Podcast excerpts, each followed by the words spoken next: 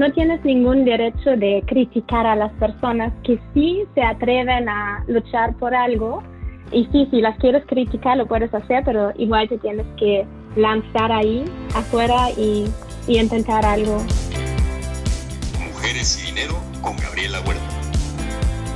Hola, ¿qué tal? Yo soy Gabriela Huerta y en este episodio de Mujeres y Dinero me acompaña Jessica Espinosa, quien desde 2015 trabaja en DEI en Alemania, donde ha liderado desde 2018 la división financiera de género global 2X Challenge. Ella también ha trabajado en la banca de desarrollo en países tan interesantes como Ghana, Ecuador, Argentina, Nicaragua, entre otros, y durante los últimos dos años ha sido una de las pocas mujeres en formar parte de un consejo de administración en México por medio de su participación en la Sofome Mega. Jessica, bienvenida y gracias por acompañarnos. Gracias, Gaby. Platícanos, ¿cuál ha sido el mejor consejo que has recibido? Mm. Bueno, algo, no, no recuerdo quién me dio este consejo, de dónde salió, pero ves que hay ese dicho que es mejor pedir perdón que permiso. Eso es algo que no sé cómo me llegó o de dónde. a lo mejor sí, em, pero ese consejo me ha funcionado súper bien. Y no sé si es un, un, buen consejo para todo el mundo o para cualquier situación, pero em, a mí me ha funcionado muy bien. Eh, he dejado de pedir permiso para muchas cosas y, y desde entonces me va o sea, avanzo mucho más rápido, me va muy bien. Em, he tenido mucho éxito con, con ese consejo. Em, lo otro, em, bueno, que, que, mi mentora siempre me ha dicho y que creo que es, es algo también muy valioso y muy importante, es eh, ser fiel a sí misma, o sea, tener claro cuáles son tus valores, tus metas en la vida y seguir ese camino a pesar de de, los retos que enfrentas o también gente que no está de acuerdo con lo que haces o cualquier dificultad, pero tener claro, ¿no? ¿Qué es lo que, que tú quieres y eh, cuáles son tus metas y, y, tus valores y ser fiel a, esa, a esos valores y a esa meta. Muy buenos consejos que has aprendido a lo largo de la vida, pero si puedes regresar el tiempo y hablar con tu yo de la prepa, ¿qué consejo o qué recomendación le darías? Hmm. Es una buena pregunta. Em, creo que, o sea, algo que he visto mucho es que, o sea, por supuesto es muy importante trabajar duro, ¿no? no queda dura, o sea, si eso es la base, si no trabajas duro tampoco vas a llegar em, muy lejos. Em, pero creo que también muchas veces nos enfocamos tanto en trabajar tan duro em, y creo que lo que nos limita muchas veces es el autoestima y es algo que he visto especialmente en América Latina que, por ejemplo, cuando yo trabajaba como gerente en, en Banco Procredit en Nicaragua, teníamos un programa em, de aprendizaje, ¿no? Como un tipo programa trainee para jóvenes y veía tanta gente con tanto potencial y no, claro, si, si has ido a una buena escuela, eh, eso sí ayuda mucho, pero también hay muchísima gente que no ha ido a, a las mejores escuelas o no ha tenido tantas oportunidades, pero tiene un talento natural y tiene tanta experiencia vivida, tantas buenas eh, contribuciones y, y perspectivas, pero a veces lo que les limita es el autoestima porque em, creemos que es necesario haber ido a la mejor universidad, ¿no? O, em, o nos comparamos con otras personas y creo que, em, bueno, mi consejo sería tener más fe en uno mismo, nada más intentar eh, perseguir esas oportunidades y, y sí, no, no, no dejarse eh, o sea, no, dejar que, que, esas preocupaciones o un baja autoestima nos limiten en, alcanzar nuestros sueños. Qué bonito. Y además de ese creer en ti misma, platícanos sobre las herramientas o habilidades que has ido necesitando a lo largo de tu carrera. ¿Cómo estas han ido evolucionando y cómo te fuiste preparando o adaptando a estos cambios? Mm, bueno, yo creo, creo mucho en la educación continua. Em, siempre me ha gustado aprender y, o sea, seguir aprendiendo. Ahora es mucho más fácil, ahora hay todos esos cursos de Coursera o cosas en línea, ¿no? Los podcasts como el tuyo.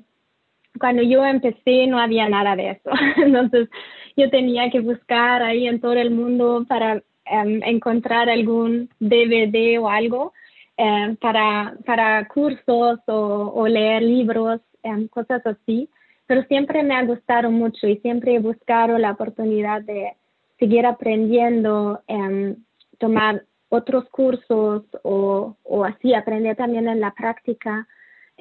Otra cosa muy importante que creo que no estaba tan consciente cuando inicié mi carrera son las, o sea, es el networking, ¿no? Las, eh, la red de contactos y, um, y cómo, cómo crear nuevos contactos, conocer nueva gente. Siempre hay algo que puedes em, aprender y Sí, creo que eso también es muy importante y además así se vuelve también todo el camino mucho más interesante y divertido, ¿no? Si sigues conociendo a gente, exploras oportunidades de colaborar em, con diferentes organizaciones o personas de todo el mundo, eh, eso sería también un consejo.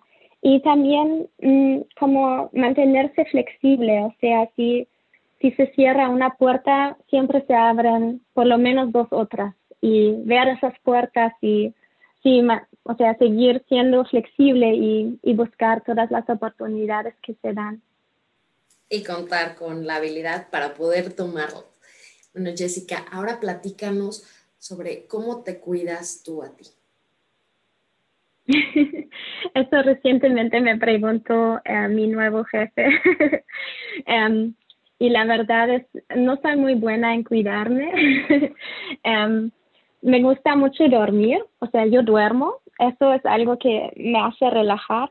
Um, también pasar tiempo con, con familia, con amigos, aunque ahorita con la pandemia es más difícil. Um, eso también. Um, y bueno, pero más que nada yo trabajo mucho, pero también son, mm, no solo es el trabajo, digamos, que tengo que hacer como parte de mi puesto, ¿no? Porque también me encanta trabajar y hacer nuevo, o sea, iniciar nuevas, eh, nuevos proyectos, buscar nuevas iniciativas. Siempre estoy muy ocupada, pero también es algo que me da energía. Entonces no siento que es algo que me cansa, sino más bien que me inspira y que me, me da energía. Y cuando mis baterías están vacías, duermo. Eso me ayuda también. Claro, el dormir es regenerador. Y hablando de estas iniciativas que te dan energía, haciendo la investigación para esta entrevista. Me encantó escuchar sobre tu iniciativa Choco. Platícanos un poco más de ella y cómo fue que nació la idea de crearla. Sí, em, te cuento cómo, cómo empezó, ¿no? Para mí, em, esta crisis de la pandemia ha sido muy difícil. O sea, ver cómo la crisis impacta a mujeres y niñas en todo el mundo, Em, como la crisis amenaza con ampliar la, la desigualdad como nunca antes. Y a veces es muy frustrante porque todos estamos trabajando muy duros en soluciones dentro de nuestras organizaciones grandes, pero a veces la respuesta a la crisis es demasiado eh, lenta o no llega a la gente que más lo necesita. Y en América Latina la crisis tiene un impacto muy grave para las niñas cuando los padres pierden el trabajo y las familias pasan hambre, la responsabilidad de sostener a la familia cae muchas veces en las niñas adolescentes y muchas de ellas están en situaciones de riesgo de explotación sexual. Entonces, hace unos meses inicié Choco, que es una nueva organización sin fines de lucro, con un modelo muy ágil que busca empoderar a estas niñas en situaciones de alta vulnerabilidad a que salten de su situación actual a los empleos digitales del futuro. Em, es inaceptable que todas las opciones y perspectivas para ellas sean precarias, mal pagadas y en la informalidad. y queremos cambiar esta lógica y empoderarlas a, em, a que consigan buenos empleos en la economía digital. Estamos desarrollando un modelo innovador y combinando tecnología educativa, o sea, el EdTech, con un programa de aprendizaje digital. Estamos estableciendo alianzas con empresas locales y globales con el fin de empoderar a niñas y al mismo tiempo generar un pipeline de talento para las empresas. Em, durante nuestro programa de educación y capacitación, las adolescentes adquieren habilidades claves del futuro, em, entre ellas, por ejemplo, las habilidades digitales, desde lo más básico eh, como G Suite hasta la programación.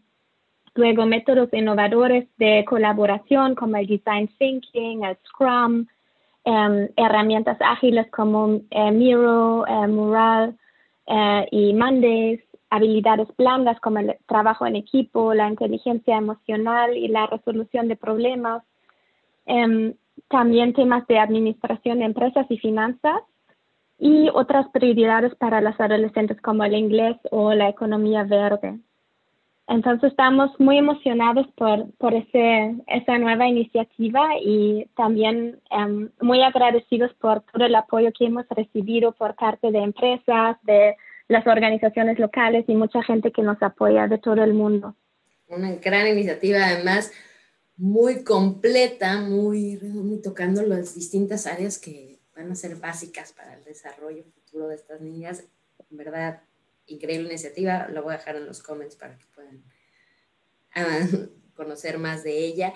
Y esto no es lo único que haces, también recientemente estás dando, del lado de la filantropía, estás dando asesorías pro bono a compañías que quieren desarrollar respuestas proactivas a la crisis con una lente de género. Cuéntanos más de esto. Eh, sí, bueno, estoy en, en varias eh, redes de emprendedores. Por ejemplo, eh, soy mentora en Endeavor en México y ahí también, bueno, desde antes de la pandemia, em, o sea, dando mentoría o asesoría a empresas y ahora con la, con la pandemia, em, o sea, todavía hay creo que también más demanda por, por esa asesoría em, porque hay que reaccionar mucho más rápido. Creo que también em, lo que es muy valioso es ver experiencia de, de empresas, por ejemplo, de un sector eh, parecido o en, en un estado de crecimiento o con un reto parecido a otra empresa en otro país o incluso en otra región y tener ese intercambio, ¿no? De aprender entre, como el peer learning, aprender entre pares. Em, entonces, eso es algo que busco promover mucho, como tengo esa red internacional em, de contactos de las empresas que son investis de DG o colaboran en el 2X Challenge. Em, estoy siempre tratando de, conectar todos los, eh, como se dice, connecting the dots, ¿no? y también como parte del, del 2X Challenge tenemos un grupo de investment managers que dan ese tipo de asesoría a las empresas que em, buscan, por ejemplo, diseñar respuestas de COVID-19 con un lente de género o que incluso viendo ya la parte de recovery, ¿no? De cómo salir de esta crisis, em, la perspectiva del futuro, cómo se pueden orientar y desarrollar Em, un modelo de negocio más digital, más inclusivo, más diverso. Todos esos temas también estamos apoyando. Muy bien, y para las los emprendedores que nos escuchan, ¿qué recomendación les puedes dar para estos tiempos? Mm, bueno, en general es, es difícil decir cómo, porque depende mucho de cada empresa, creo, pero um, un consejo um, general eh, sería igual em, buscar asociarse con, con, esas redes de emprendedoras y emprendedores. Eh, creo que em, lo más valioso es aprender de otros em, de otras empresas, de otra gente que, que, está en una situación parecida o ha pasado por una situación parecida. también en cuanto a acceso a financiamiento o capital, Ahora hay, hay una gran tendencia en el sentido de que los inversionistas están buscando la forma de ser más inclusivos em, y ver que realmente, em, o sea, llegan a, a todas las empresas o más bien a todo el talento que hay en el mercado, ¿no? Porque creo que históricamente muchas veces han sido como círculos cerrados, em, donde ha sido difícil para algunas emprendedoras y emprendedores acceder y, tener la oportunidad de, presentar su negocio su idea eh, y recibir capital.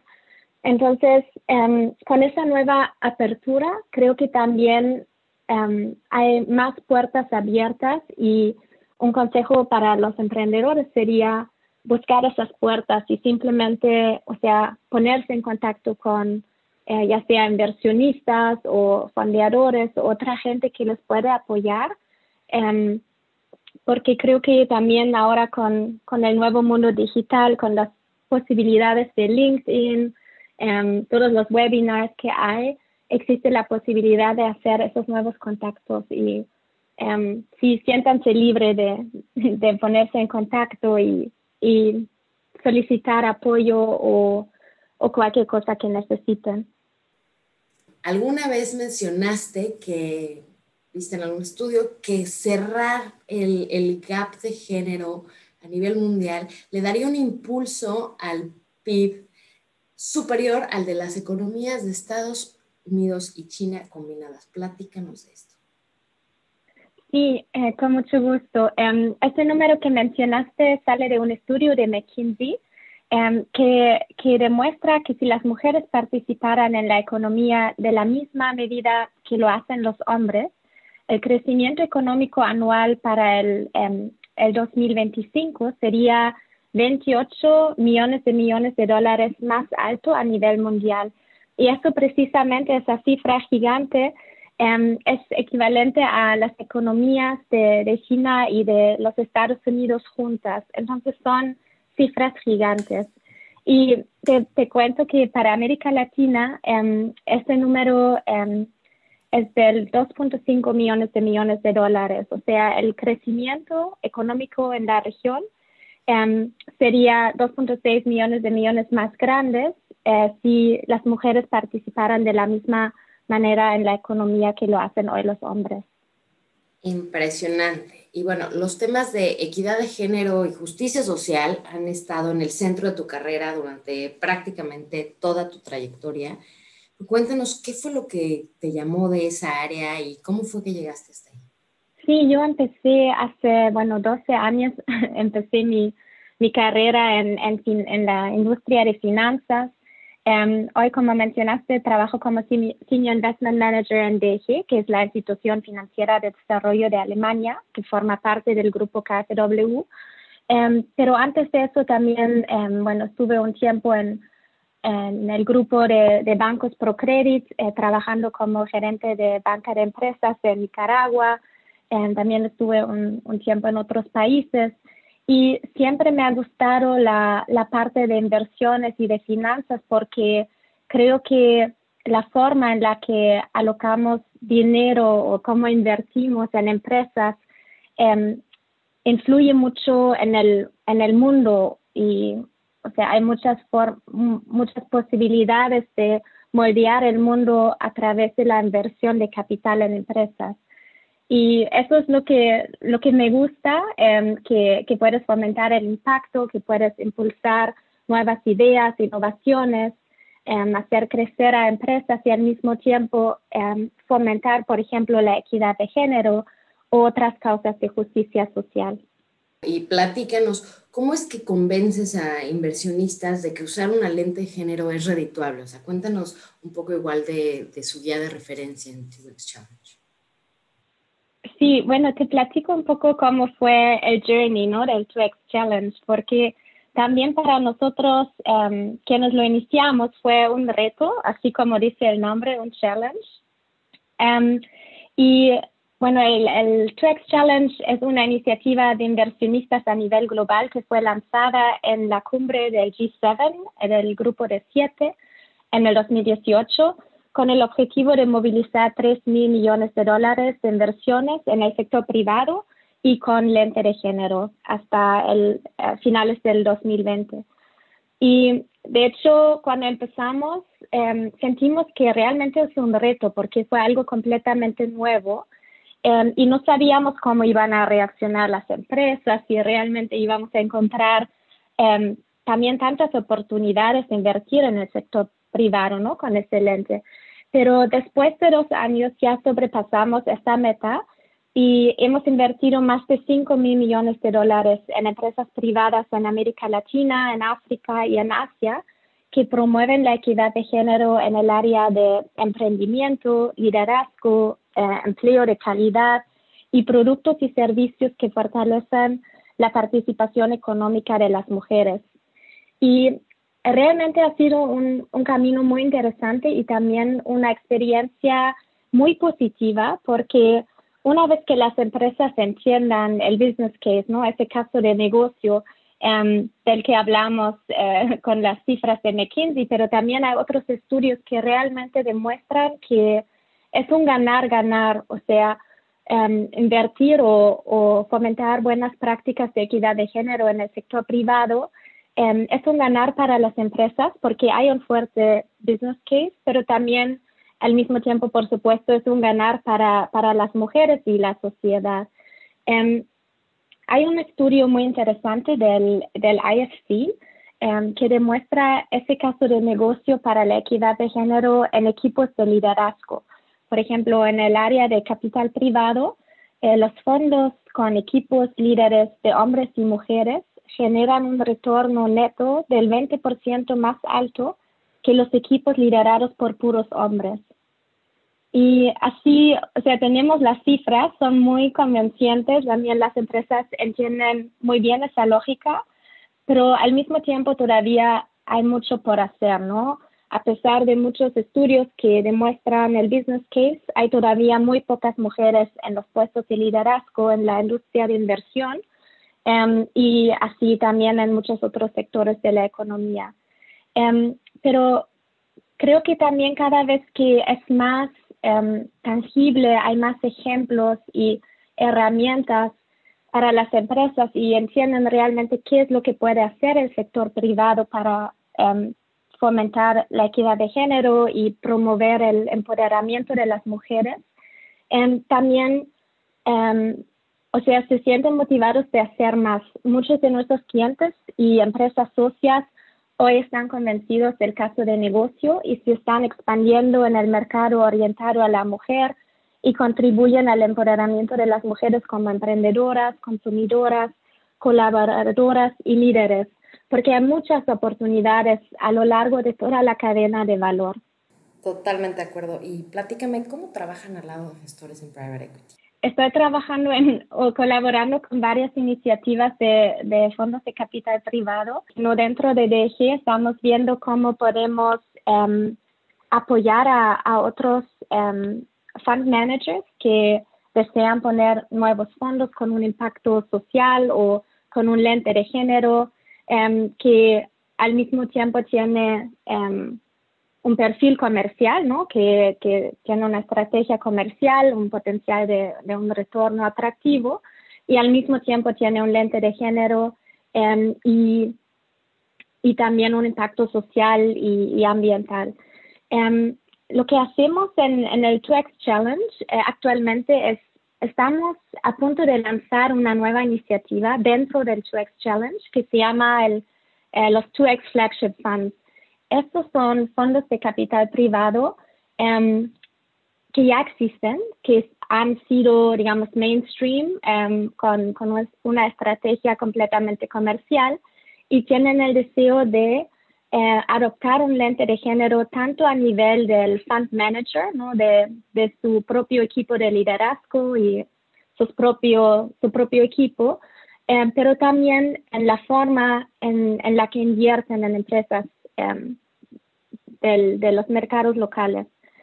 Y um, eso es un lado. El otro lado es dentro del Track Flagship Fund Portfolio, um, hay una ventanilla para nuevos fondos que tienen una estrategia de inversión innovadora um, que busca o sea, tener ese lente de, de género, de justicia social y que se enfoca más en oportunidades de inversión em, donde así personas que anteriormente no han sido representados a nivel de la industria de capital privado em, están en el, en el enfoque, ¿no? Entonces son, por ejemplo, obviamente eh, fondos que invierten con lente de género en empresas que tienen buenas prácticas de equidad de género, pero también pueden ser empresas que ofrecen productos y servicios para em, poblaciones que, em, que anteriormente no han sido bien atendidos por el sector público e igual por el sector privado,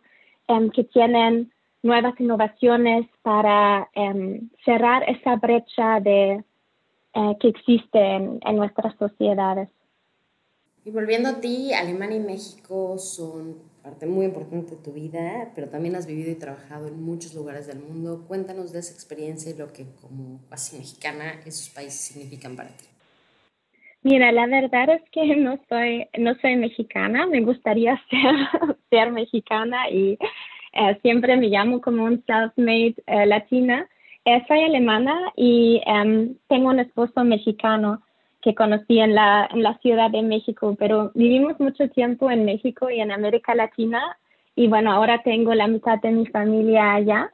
Entonces, em, sí, como me siento casi como media mexicana. Em, la, la trayectoria, o sea, de, de, viajar por el mundo ha sido muy interesante y creo que Em, no solo para mí, sino también para mi esposo. Conocí a mi esposo justo en mi último año de universidad, ya hace muchísimos años. Em, y cuando empecé mi carrera, él también viajó por todos lados conmigo, ¿no? Vivimos un tiempo em, primero en, en, México, en Ecuador, en Nicaragua, y eso ha sido una experiencia muy interesante, aunque no es tan diferente a, a la vida en México, ¿no? Porque al final la, o sea, las culturas en América Latina son diferentes, pero también tienen mucho en común. Em, creo que lo más que nos faltaba fue el picante, pero aparte de eso fue, um, sí, una experiencia muy linda, muy, um, muy enriquecedora, pero no tan distinta. Cuando nos fuimos a África y vivimos un tiempo en Ghana y bueno, yo también viajaba por, por otros países de la región, viví un tiempo en Zambia, eso sí fue una experiencia completamente distinta em, y igual muy bonita. Em, creo que ahora nuestro estilo de vida tiene em, aspectos de cada cultura, ¿no? Donde hemos vivido, tenemos así algunas cosas eh, que adoptamos de Ghana, otros de Ecuador, otros de México. Y creo que ha sido una una muy buena experiencia, también una buena estrategia de, de hacerlo como jóvenes, como eh, al, principio de la carrera, para ganar todas estas experiencias y también aprovechar la libertad que em, uno tiene siempre, pero más cuando uno es todavía joven. Claro, una experiencia súper enriquecedora. Y en México eres de las pocas mujeres consejeras en la financiera Mega platícanos cómo es tu experiencia en estas juntas, qué es lo que pues, sientes que es lo que más aporta tu forma de ver el mundo y la perspectiva que traes a, una junta de consejo. Sí, bueno, creo que eh, antes que nada es em, Mega y bueno, yo somos un muy buen match porque eh, Mega es una empresa Em, que tiene muchos valores eh, que yo comparto. Em, tenemos la misma, la misma visión hacia dónde queremos llegar. Hay una gran eh, apertura para todas las, ideas que aporto y creo que todos vamos en la, en la misma línea, ¿no? En lo que, digamos, como estrategia buscamos para la empresa y, y las comunidades que, que la empresa eh, atiende. Em, tenemos a dos mujeres em, en el consejo que creo que eh, en comparación con, con otras eh, empresas parecidas es, es em, bastante avanzado. sí, eh, no es algo que he visto en, en, muchas otras empresas en la región. y, y realmente se, o sea, se nota que hay una buena dinámica de discusión, ¿no? Discutimos muchísimo, eh, hay una cultura de, de, conversar, o sea, que puedes em, hablar sobre eh, cualquier tema, em, es, es, muy enriquecedor y hay muchas perspectivas diferentes. Cada quien em, en el consejo aporta su, sus experiencias, su expertise, tiene su área de conocimiento y así juntos hacemos un gran equipo y creo que eso es lo más importante y así también se debe manejar un, buen gobierno cooperativo. Eh, de hecho, recientemente Mega también recibió un, premio por el gobierno cooperativo. Em, es algo que tomamos muy en serio y donde también con DG como accionista estamos, o sea, trabajando todo el tiempo, ¿no? Porque aunque ya estemos en un nivel muy alto en cuanto a buenas prácticas de gobierno cooperativo, siempre hay más que se puede hacer. Y sí, ha sido una muy buena experiencia. Hablando de prácticas de gobierno corporativo, en noviembre pasado lanzaron un comité ESG, que el del cual tú presides. Cuéntanos de cómo, cómo salió esta iniciativa. Sí, bueno, este, este comité siempre em, lo, lo ha tenido Mega, o sea, desde que entró dije como accionista y, um, y pusimos, um, o sea, revisamos la estructura de los comités y también DG apoyó a Mega con en establecerse como líder a nivel regional en temas de gestión de riesgos ambientales y sociales. También se estableció este comité eso es, em, va muy en línea con lo que se considera, em, o sea, mejores prácticas a nivel internacional, ¿no? Es como best in class a nivel em, mundial. y Mega trabajó muchísimo para, para llegar a, a, ese estándar tan alto eh, con el apoyo de DG. Entonces, desde que DG se volvió accionista, se estableció, por ejemplo, una eh, una política em, de gestión de riesgo ambiental y social, todos los procesos. Em, cabe resaltar que Mega siempre había tenido ese enfoque ¿no? de responsabilidad social y ambiental. Entonces, em, había una, una muy buena base, pero con la experiencia de DG se llevó a, a un nivel digamos, al nivel máximo, ¿no? O sea, viendo todas las buenas prácticas a nivel internacional, Em, buscamos llegar a ese estándar. Y una parte de eso es que haya un comité independiente bajo el Consejo que ve todos los temas sociales, ambientales. Ahora también vemos todo el tema de impacto, impacto social y de desarrollo, el tema de género. Y es un comité, bueno, como, como dije, independiente que ve todos esos temas y y es algo que no he visto, o sea, siempre en DG buscamos em, llevar a las empresas a ese nivel, pero no es algo que he visto em, en tantas empresas en, en la región. Creo que es bastante único, pero igual nos parece muy importante porque si, si realmente eh, tomas en serio los temas sociales y ambientales, también se tiene que ver reflejado en tu estructura de organización, ¿no? En el consejo, que realmente sea parte de, tu core business y no solo algo que haces ahí en el departamento de, de, marketing, por decir. Sí, que no sea un greenwashing nada más, sino que se vaya al core del negocio. Y cambiando, cambiando un poco de tema, moviéndonos un poco a la parte personal.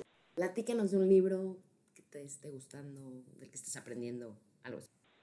Todavía no lo he acabado, pero es muy bueno. Ahorita estoy viendo cómo se dice. Um, este, la autora Brené Brown eh, y se llama um, Dare to Lead. Bueno, una cosa que me gustó de este libro es que te habla cómo ser un líder auténtico y habla mucho también de la de la inteligencia emocional, pero además algo que me gusta mucho es que, mm, a ver, a ver si logro decirlo en español, que es un poco complicado, pero básicamente lo que ella dice es que es que muchas veces nosotros nos lanzamos a la arena, lo llama, bueno, no sé si se dice arena, sí, se dice a la arena en, español.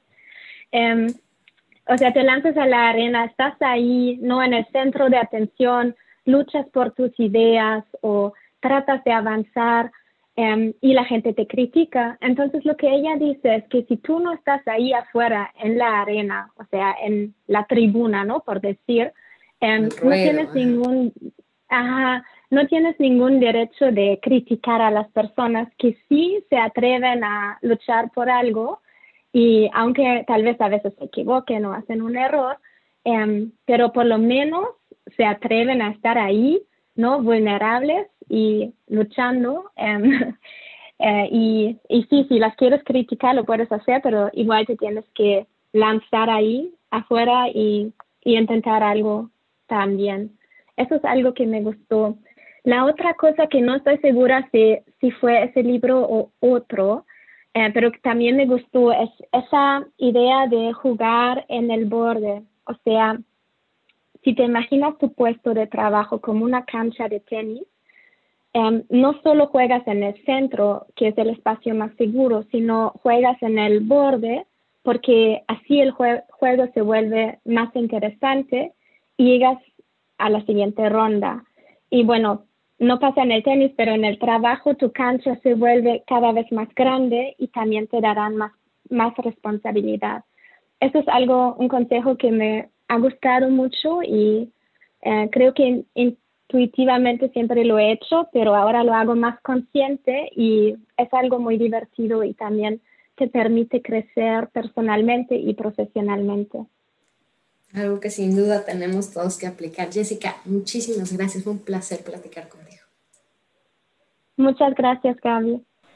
Sí, Jessica, todo un placer y muchísimas gracias a todos ustedes por escucharnos. Los invito a suscribirse a mi página gabrielahuerta.com.mx también si tienen alguna sugerencia de alguien a quien les gustaría que entrevistara o alguien de quien quisieran saber más, por favor no duden en escribirme, como saben todos los mails los leo y los contesto personalmente, aunque me tarde un poquito la cantidad, pero me encanta saber de ustedes, así que ahí los espero. Muchas gracias y nos escuchamos la próxima semana aquí en Mujeres y Dinero. Mujeres y Dinero con Gabriela Huerta, el podcast sobre las mujeres en el top.